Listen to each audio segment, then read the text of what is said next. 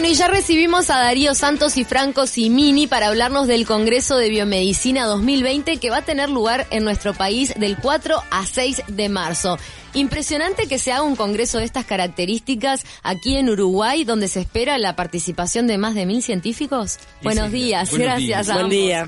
Muchas gracias por la, invitación. Estamos acá con el profesor Santos presentando, por un lado, una nueva especialidad que es la ingeniería biomédica, y por otro lado, ese, ese congreso muy, muy, muy especial que vamos a tener en este mes de marzo en Piriápolis. Este es un reconocimiento para nuestro país porque se estaban manejando diferentes sedes. Bueno, la Sociedad Argentina de Bioingeniería, que es la que da la marca a estos congresos, este es el vigésimo segundo de estos congresos, cada dos años hace la elección de la siguiente sede. En este caso, la sede de la Regional Uruguay, así se llama, de la Sociedad Argentina de Bioingeniería, compitió con una sede bonaerense y la Asamblea de la Sociedad Argentina de Bioingeniería votó por Uruguay en un alarde de, no sé, de historia artiguista o de propuestas de otros siglos.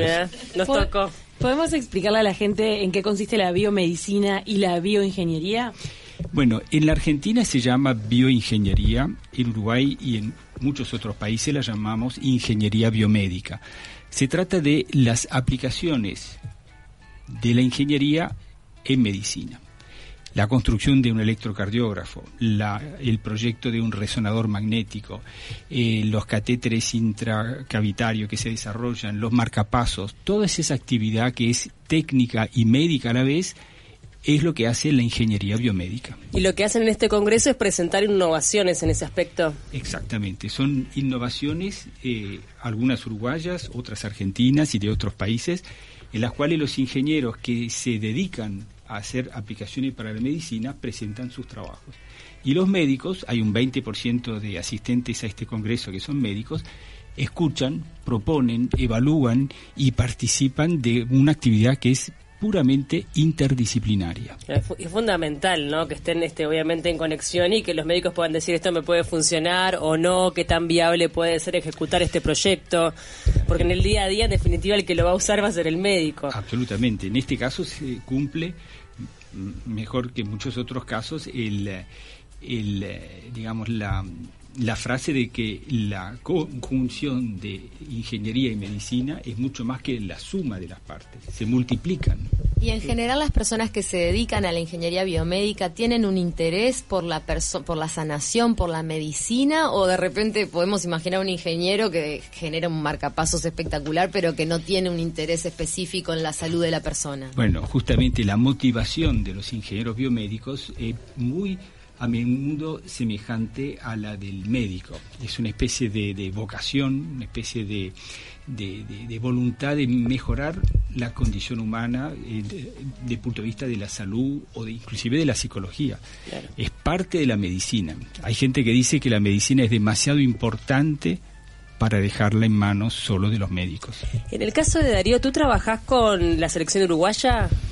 No precisamente, hemos estado vinculados de ingeniería biomédica en el aporte a este, soluciones de necesidades este, específicas, como es el caso de este, evaluar eh, esfuerzo de ejercicios físicos. En ese sentido, este, eh, producto de la interacción interdisciplinaria entre ingenieros y, clínicos, fundamentalmente médicos fisiatras, deportólogos, traumatólogos, este, diseñamos un dispositivo que se llama Dinavan, que Dinavan eh, mide el esfuerzo de los ejercicios realizados este, con bandas elásticas.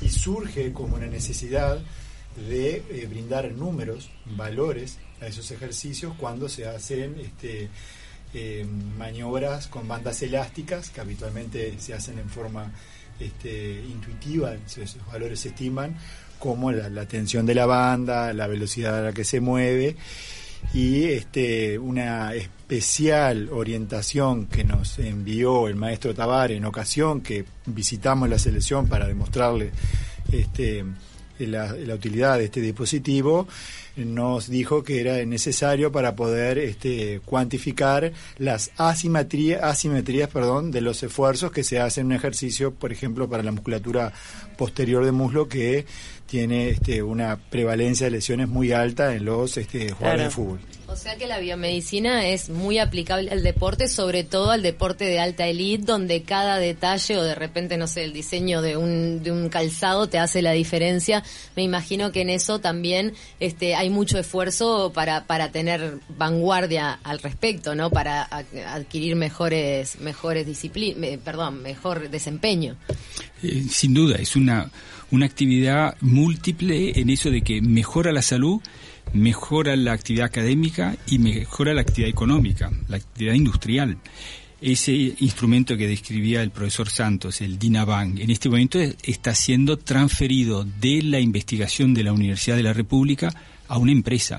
Hay una empresa hoy en día que está asumiendo la responsabilidad de comercializar ese equipo, el DINABAN, que eh, cuya función no, no, existe en el mundo, es una, está patentado, de hecho es una situación absolutamente favorable para Uruguay porque estamos aportando un equipo que no existe en el mundo, no existe en el mercado.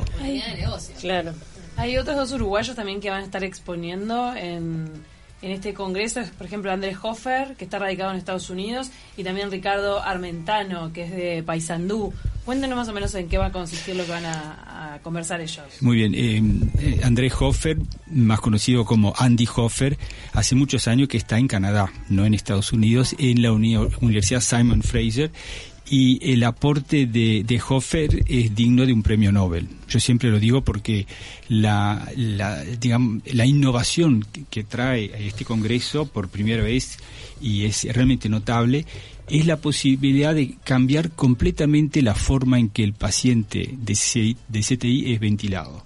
El ventilador mecánico es un sistema por presión positiva que le insufla aire en los pulmones. Bueno, la, el invento, la, más que patente de, de Hoffer, cambia radicalmente esa forma más o menos invasiva con la intubación, etcétera, para que el paciente mantenga un intercambio de aire con el, el, exterior, que se llama la ventilación.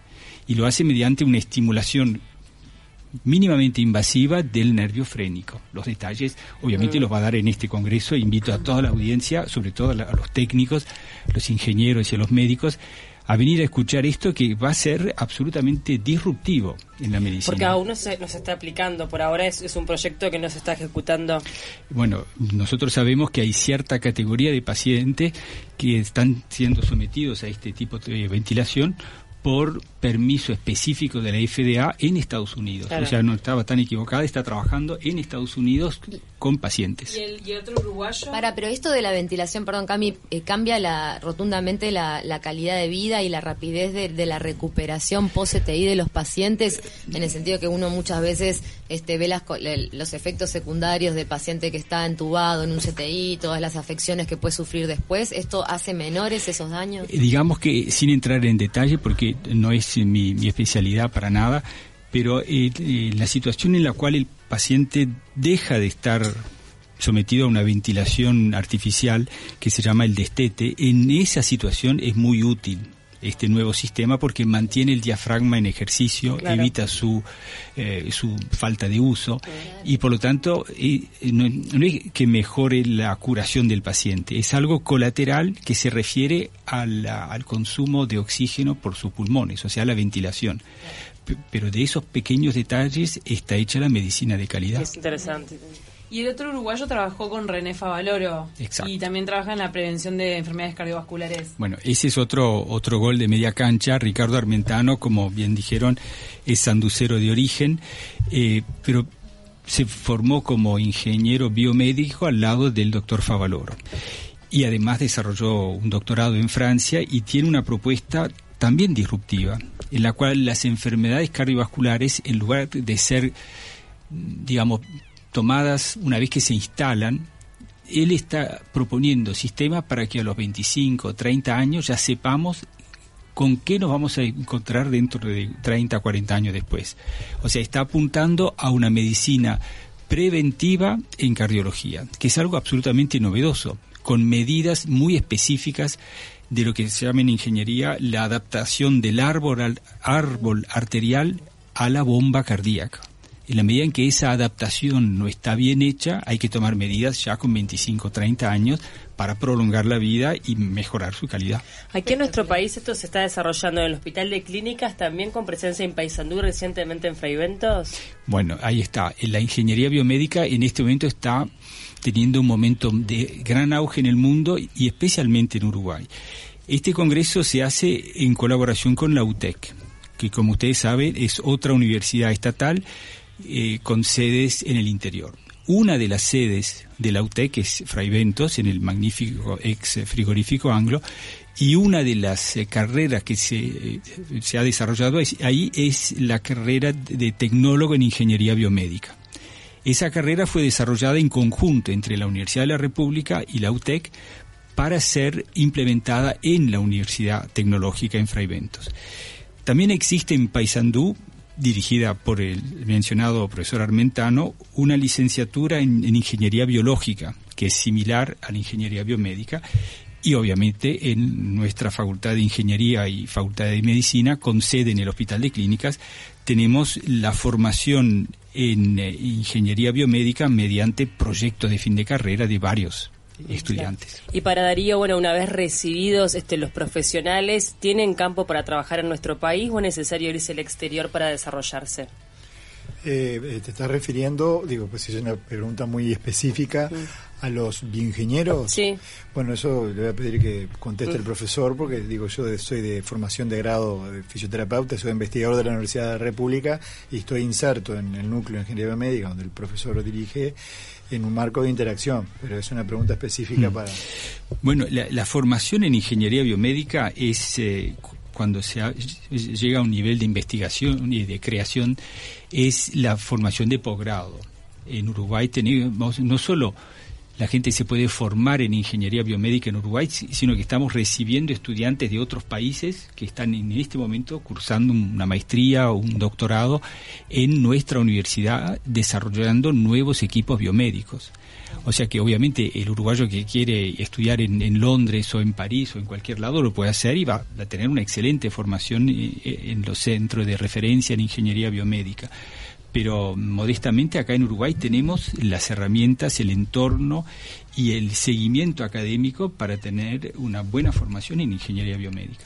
El hecho de que se realice este congreso aquí implica que haya gurús que de otra manera nunca visitarían nuestro país y que van a estar presentes, eh, digo, accesibles también para quienes estén interesados en asistir. ¿Cómo se pueden anotar? Eh, ¿Realmente hay una conciencia de la importancia que tiene la realización de este congreso aquí? Yo creo que está pasando bastante desapercibido una situación única, una oportunidad que no se da muy seguido, yo no quiero decir en, décadas, pero el que haya un congreso de ingeniería biomédica en Uruguay y de cientos de asistentes eh, es algo que no, no es normal. Eh, hablando de gurús, vamos a recibir al presidente de la Federación Internacional de las Sociedades de Ingeniería Biomédica, que casualmente es un hindú. No sé si es un gurú en tiempo, ¿verdad? viene de por ahí. Pero el, profesor eh, Shankar Krishnan es un, eh, aparte de estar trabajando en Boston, es una personalidad en el mundo de la educación en ingeniería biomédica y va a participar en una una mesa redonda donde van a estar las carreras de ingeniería biomédica, las tres que mencionamos, más las seis o siete de Argentina, la de Chile, Colombia, etcétera, se van a reunir hablando de educación en ingeniería biomédica.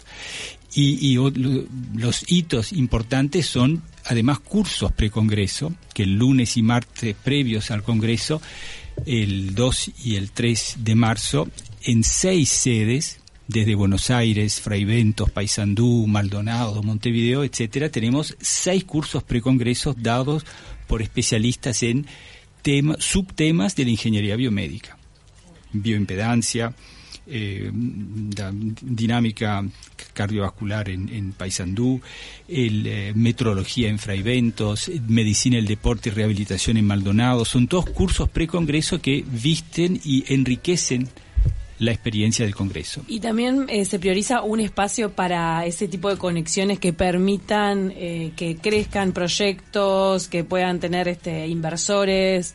Eso también va a haber. Y claro, están de toda la parte de mm, conferencias de la industria, además de los stands de las empresas que apoyan el Congreso y hay eh, instancias que llamamos de transferencia tecnológica, una especie de mercado de toma y daca entre la academia y las empresas. Ese es algo que nos importa mucho en la universidad, que es lo que yo llamo el epílogo de la investigación.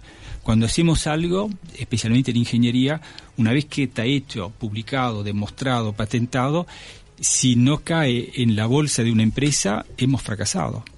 O sea que en este caso sí se da una oportunidad de quienes presenten innovaciones ante estos empresarios de poder desarrollar y que haya justamente inversión para desarrollar esto a niveles fuera de frontera. Absolutamente. Este es un mercado libre en el sentido en que va a haber el, el hambre y la gana de comer se van a, juntar para lograr desarrollos absolutamente inesperados y que no, se pueden prever en este momento en cuanto a novedades para el equipamiento, el mantenimiento de equipos, instalaciones hospitalarias, eh, informática médica, eh, son todos temas que van a ser tratados en el Congreso. Vamos a reiterar entonces del 4 al 6 de marzo en el argentino Hotel de Piriápolis los uruguayos que quieran inscribirse, ¿cómo es que tienen que hacerlo? Y bueno, para empezar hay una aplicación en Mercado Libre y si entran a nuestro sitio es muy fácil porque se inscriben rápidamente, en cuestión de minutos se pueden inscribir. La, la, estancia en el, Argentino Hotel fue especialmente abaratada para esto porque de hecho... ¿Qué costo tiene? Todo el hotel está dedicado al Congreso. No hay otra gente que se, pueda alojar en el Congreso. Digo, yo no, estoy haciendo propaganda del hotel, pero sé que es del orden de 70 dólares por día y por persona con las cinco comidas. O sea, es, muy accesible. absolutamente accesible, salvo dos cenas que creo que son eh, cenas libres en Piriápolis. Si, llegas a pescar una empresa incluso que te, que te algo. que hiciste tremendo, tremendo negocio. Claro que sí. no, está muy bien. Así que bueno, invitados todos entonces quienes estén interesados en participar, escuchar estas conferencias, entender de innovaciones biomédicas este, y darle para adelante a este evento que, realmente es casi que inédito en nuestro país. Están invitados entonces a ingresar allí a, la web del, propio evento, ¿no? Donde se pueden inscribir, alquilar un stand o proponer una mesa redonda o una conferencia también. Y los esperamos con los brazos abiertos. Gracias, Darío Santos y Franco Simini. Gracias por acompañarnos. Gracias a ustedes. Gracias por la invitación.